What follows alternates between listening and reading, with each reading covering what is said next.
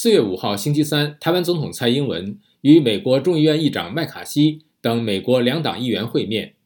资深中国问题专家孔杰荣说：“北京方面不应该做出强烈反应，而应以更成熟的方式对待这次会面。”中国问题观察家胡平认为，北京一定会做出反应，但反应的强度不可能超过去年佩洛西访台时。以下是陆洋分享美国之音记者方冰的报道。陆洋，好的，志远。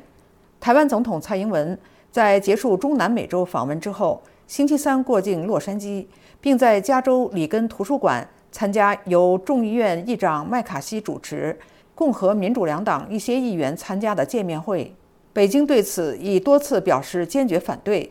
中国外交部发言人四月三号说，中方坚决反对美国众议长麦卡锡。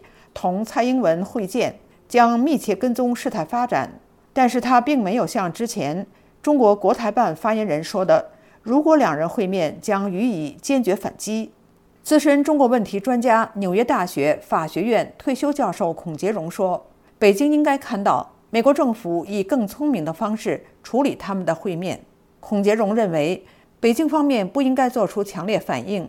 当北京和华盛顿应努力改善关系。而非让关系更糟时，强烈的反应会让中华人民共和国看起来非常的糟糕和不成熟。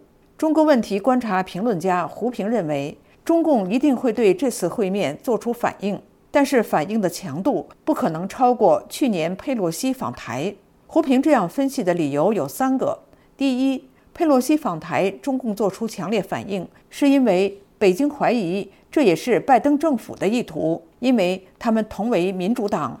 第二，美国方面已经做出了调整，麦卡锡没有去台湾，而是改由蔡英文在出访中美洲时过境美国，在西部，而不是在美国首都安排这么个见面。这个时候，如果中共再做出更强烈的反应，就说不过去了。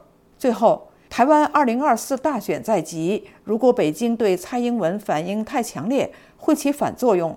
又一次成了给民主党助选，所以胡平认为他不可能做出特别强的反应。支援，谢谢陆阳分享美国之音记者方冰的报道。